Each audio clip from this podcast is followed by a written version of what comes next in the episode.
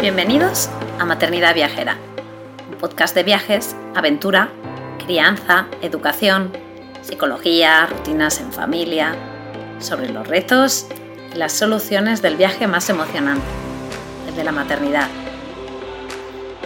Si este programa te inspira, si te da ideas de viaje, te anima a vivir nuevas aventuras, te reta a salir de tu zona de confort, si te ayuda a mejorar tu paz maternidad, en general tu vida, o si simplemente te alegra un poquito tus días, te animo a apoyarnos formando parte de nuestra membresía anual. Accederás de manera inmediata a una plataforma de formación, un club de lectura, emails exclusivos con ideas, estrategias y consejos súper útiles para el día a día, o descuentos en tiendas y proyectos chulis, como nuestra casita en la Sierra de Guadarrama o en nuestras sesiones de coaching familiar. Y ahora sí, vamos con el episodio de hoy.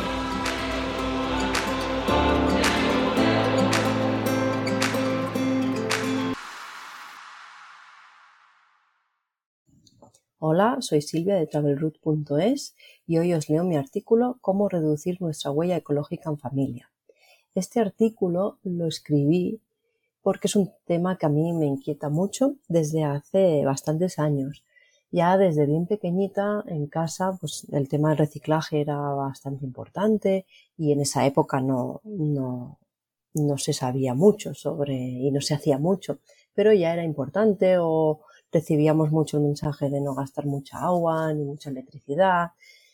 Y luego ya cuando empecé a trabajar de maestra en la escuela, muy jovencita, me pusieron de coordinadora de escuelas verdes. Y para mí fue abrumador empezar a recibir tantísima información y darme cuenta de, que había tantísimas cosas que debía mejorar en mi día a día. Y a partir de allí empecé a hacer poco a poco cambios y hábitos. Entonces, el artículo este es simplemente compartir con otras familias, con otras mamás, con otros papás, lo que yo desde mi humilde conocimiento pues voy adquiriendo. Y sobre todo también pensando que como amantes de la naturaleza en objetivo aire libre, pues que es un aspecto clave cuidar de nuestro maravilloso entorno. Y ya sabemos que estamos en una crisis climática y medioambiental, hecho que hace aún más urgente que todos y cada uno de nosotros nos impliquemos. Así que en este artículo doy las claves de cómo reducir nuestra huella ecológica en familia y también mejorar nuestra salud.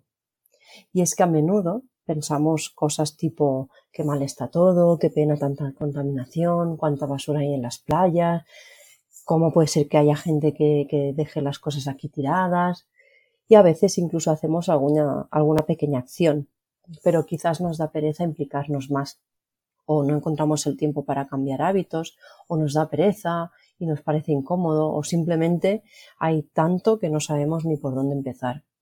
Sin ser yo una experta en el tema, pero sí una gran apasionada de ir mejorando cada día un poquito más, os voy a mostrar diferentes maneras fáciles para reducir nuestra huella ecológica pequeños hábitos que son fáciles de llevar a cabo y con los cuales los niños también se implican y así, lo más importante, pues transmitimos estos valores y esta manera de hacer en las futuras generaciones. Así que sigue leyendo o, en este caso, escuchando para acoger ideas y poco a poco ir reduciendo tu huella ecológica. Y ya verás qué bien se siente una misma cuando eres consciente de tus pequeñas grandes acciones. Empezamos con las maneras más conocidas y típicas. Todos sabemos que debemos reducir el consumo eléctrico y de agua, además que eso luego se nota en nuestro bolsillo. Así que no nos olvidemos de cosas tan sencillas en las cuales podemos involucrar directamente a los peques. Apagar las luces cuando no estamos en una habitación y aprovechar bien la luz solar. Y cuanto más estéis al aire libre, menos consumo de luz en casa. Utilizar los electrodomésticos en su modo ahorro o ecológico. Por ejemplo, los lavados de ropa con agua fría disminuyen mucho el consumo. Fijarse las lucecitas de monitor que no queden encendidas en las pantallas del ordenador, en la tele y otros aparatos. A eso también se le llama el consumo fantasma. Cerrar el grifo mientras nos enjabonamos o mientras nos cepillamos los dientes. Evitar lavarse las manos con agua caliente. El consumo para arrancar el calentador solo para ese instante es muy grande. Además, seguro que antes dejamos correr el agua hasta que salga caliente, porque ya sabemos lo bien que sientan los días fríos. Y todos seguro lo hemos hecho alguna vez, pero piénsalo bien antes. Replantearse qué tipo de transporte utilizar según el lugar donde vivas o por donde te muevas, y si puede ser en bicicleta o andando, mucho mejor. Pasamos a la regla de las 5 Rs. Otra manera de reducir nuestra huella ecológica es siguiendo la regla de las 5 Rs. Quizás pienses como yo antes, 5 Rs, pero no eran 3. Hasta hace poco yo tenía clara la regla de las 3 Rs, reducir, reutilizar y reciclar. Pero leyendo un magnífico libro descubrí la de las 5 Rs, rechazar, reducir, reutilizar, reciclar y rot, que es descomponer en inglés. El libro es Residuo cero en casa, guía doméstica para simplificar nuestra vida por Bea Johnson. Os lo recomiendo tanto si queréis empezar a hacer cambios hacia una vida más sostenible o también si ya tenéis incorporado en vuestro día a día, pues seguro que os dará más ideas. Pues hasta antes de leer el libro yo era consciente y actuaba para reducir el consumo, fijándome en todo aquello que realmente no necesito y así no adquirirlo, además de reducir el consumo de productos con plásticos y que no sean naturales.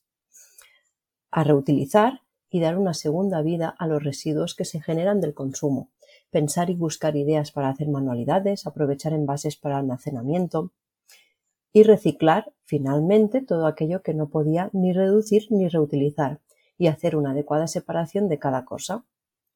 Pero empiezo a leer el libro y aparecen dos más, rechazar y rot, descomponer. Y entonces pienso, vaya, ¿y cómo no lo sabía yo antes? Qué desfasada estoy. Así que rechazar todo aquello lo que no necesitamos y nos ofrecen. Por ejemplo, regalos de cortesía de familiares o de comercios, correo no deseado, bolsas. Me encantó descubrir esta nueva R porque también es una manera de ir concienciando a otras personas, aunque a mí personalmente me cuesta ponerlo en práctica porque me da cosa decir que no a alguien, sobre todo hacia familiares y amigos cuando a casa te traen algo. Pero quizás habrá que avisarles antes y, ser asertiva. Y luego ROT, que se refiere a descomponer los residuos. Así que ahora estamos mirando para incorporarlo en casa. Hay compostadores de diferentes tipos y adecuados según las necesidades. Así pues, el primer paso es interiorizar estas 5 Rs en nuestro día a día. Quizás al principio cueste más, pero poco a poco y sin darte cuenta pasan a formar parte de tus rutinas, y es muy importante que nuestros hijos lo vivan y así lo integren también. Pasamos al cambio del uso de productos en casa. Uno de los aspectos en el cual yo tomo más conciencia y quizás he dedicado más esfuerzos ha sido en cambiar los productos que usamos en casa. Este cambio se volvió mucho más fuerte en cuanto nació mi hija, ya que empecé a plantearme qué le estaba entrando en su cuerpecito y cómo podría afectar a su salud, comida, cremas, jabones. Lo que me funcionó bien fue empezar poco a poco, ya que no me veía capaz de hacer muchos cambios de golpe. Tenía la necesidad de ir controlando, pero sin obsesionarme.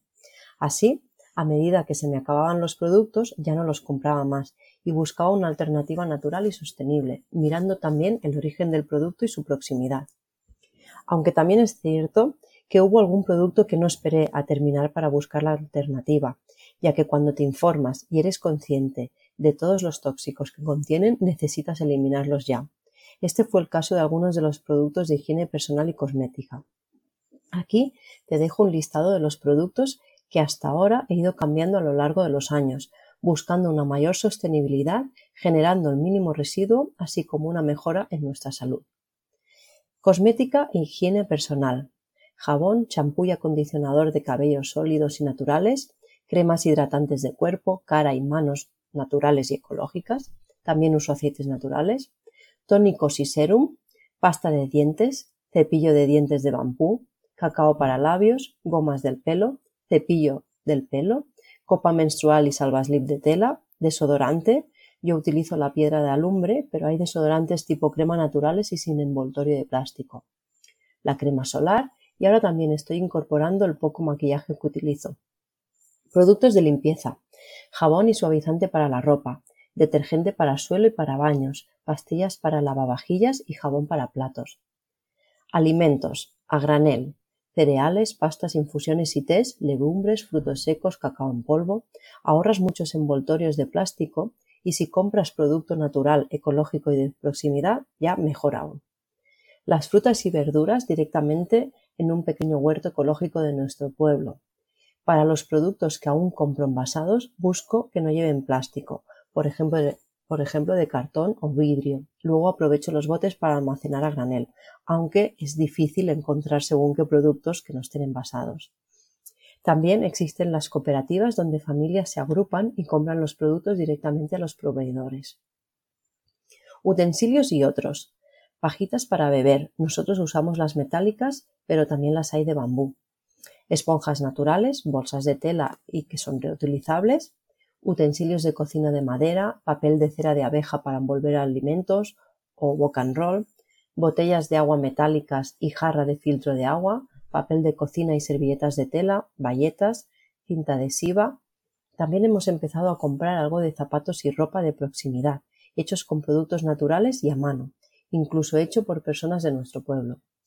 Todos estos productos cada vez son más fáciles de encontrar en ciudades y pueblos grandes, ya que hay más tiendas ecológicas con productos a granel y que buscan una mayor sostenibilidad y respeto por el medio ambiente.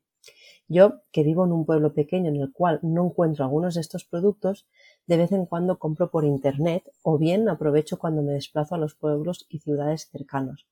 En la web Cero Residuo encontrarás la mayoría de estos productos y muchos más. Y si cuando entras utilizas el código Travel, obtendrás un 5% de descuento. Y te atreves a ir más allá porque puedes fabricar tus propios productos. Como ya te he comentado, yo fui cambiando poco a poco, comprando cada vez alternativas, a granel, naturales y de más proximidad. Pero luego empecé a pensar, ¿y por qué no hacer algunos de mis productos y así tengo aún más control de lo que nos estamos poniendo? Y el detonante fue que mi hija a menudo tenía unas reacciones alérgicas en la piel de origen desconocido. Una de las recomendaciones del pediatra fueron dejar de utilizar los suavizantes para la ropa, y aunque para ese entonces yo ya utilizaba una alternativa a granel, pero con un 90% de producto natural, decidí buscar otra cosa. Empecé utilizando el vinagre blanco destilado, pero aunque no deja olor en la ropa, no me convencía, porque seguía comprándolo en un envase de plástico.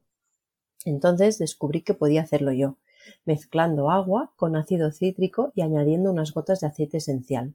Súper fácil y desde entonces ninguna reacción más alérgica. Así que aquí empezó mi aventura experimentando para crear algunos productos. Por internet buscaba recetas y las modificaba un poco, porque me faltaba algún producto, porque no era 100% natural o porque no me convencía. Esto me llevó a fracasos, pero también a éxitos. En este proceso me ayudó a apuntar en una libretita los ingredientes, pasos y resultado obtenido, para así analizar los errores e incorporar mejoras. Aquí te dejo una lista de los productos que ahora hacemos en casa, junto con mi hija de cuatro años que me ayuda y así ya lo vive como algo normal. De cosmética hacemos la crema reparadora para manos y para pies, el serum para la cara y cacao de labios. Los hago utilizando aceites naturales, aceites esenciales, cera de abeja, mantecas. Productos de limpieza como el suavizante de la ropa que ya he comentado antes, el detergente para la lavadora, detergente para suelos y para baños y pastillas para lavavajillas. Los hago utilizando jabón de Marsella en escamas, que directamente también utilizo frotando la esponja de lufa para fregar los platos a mano, utilizando bicarbonato, ácido crítico y aceites esenciales. Y ahora viene el más fácil de todos, porque en Internet hay infinidad de ideas, además que encantará a vuestros pequeños, compartiendo un rato juntos, transmitiendo valores y fomentando también la creatividad, que es hacer decoraciones, detalles a mano o incluso juguetes aprovechando residuos, como por ejemplo los rollos de papel del váter, cajas de cartón o hacer plastilina natural, pinturas naturales. Y ya lo redondeas si tienes posibilidad de hacer estas creaciones al aire libre. Otras acciones que podemos hacer y que además fomentan estar en el aire, en el aire libre son, por ejemplo, fomentar el respeto por el entorno, aprovechar todas las salidas al aire libre, ya sean urbanas o en entornos naturales, para fomentar el respeto por nuestro entorno y por los seres vivos, vivos que lo habitan. También la recogida de basura, No solo es importante fomentar valores, sino pasar a la acción. Te puedes unir a la iniciativa de Objetivo Aire Libre y All and Root usando el hashtag OAL sin basura y No Trash Outdoors. Esto ha sido solo una muestra sobre lo que yo, poco a poco, he ido tomando conciencia. Hay mil maneras más de reducir nuestra huella y fomentar que los niños y niñas del futuro sean mucho más proactivos con nuestro maravilloso planeta. Seguro que conoces alguna acción o tienes alguna idea más. ¿Las compartes con nosotros? Y además, en el apartado ¿Qué leer? de la web Objetivo Aire Libre encontraréis recomendaciones de libros infantiles para reflexionar y tomar más conciencia sobre este tema. Como amantes de la naturaleza, es clave pasar a la acción y poner en práctica algunos de los consejos que te he dado aquí. Soy Silvia y me encanta viajar junto a mi familia, Javi y Astrid. Vivimos el viaje como una oportunidad de enriquecimiento y aprendizaje de lo que nos rodea y de nosotros mismos. Disfrutamos de nuestras escapadas y viajes en autocaravana y también sin ella. Y me encanta poder compartir mis experiencias, emociones, mis inquietudes. Si quieres también puedes leer o escuchar mis artículos anteriores sobre planes para hacer en Yucatán en con niños, ideas para descubrir el delta del Ebro, los mejores parques de Barcelona y alrededores, o también un artículo de conexión con la naturaleza. También puedes escuchar mi entrevista en el podcast de Maternidad Viajera sobre viajar en autocaravana, ventajas e inconvenientes, o también el otro podcast sobre la primavera al aire libre con niños. Puedes encontrar más información de otros temas en mi blog www.travelroute.es o puedes seguirme también en mi cuenta de Instagram travelroute.es. Espero que te haya gustado este artículo y que te haya dado más ideas para pasar a la, a la acción.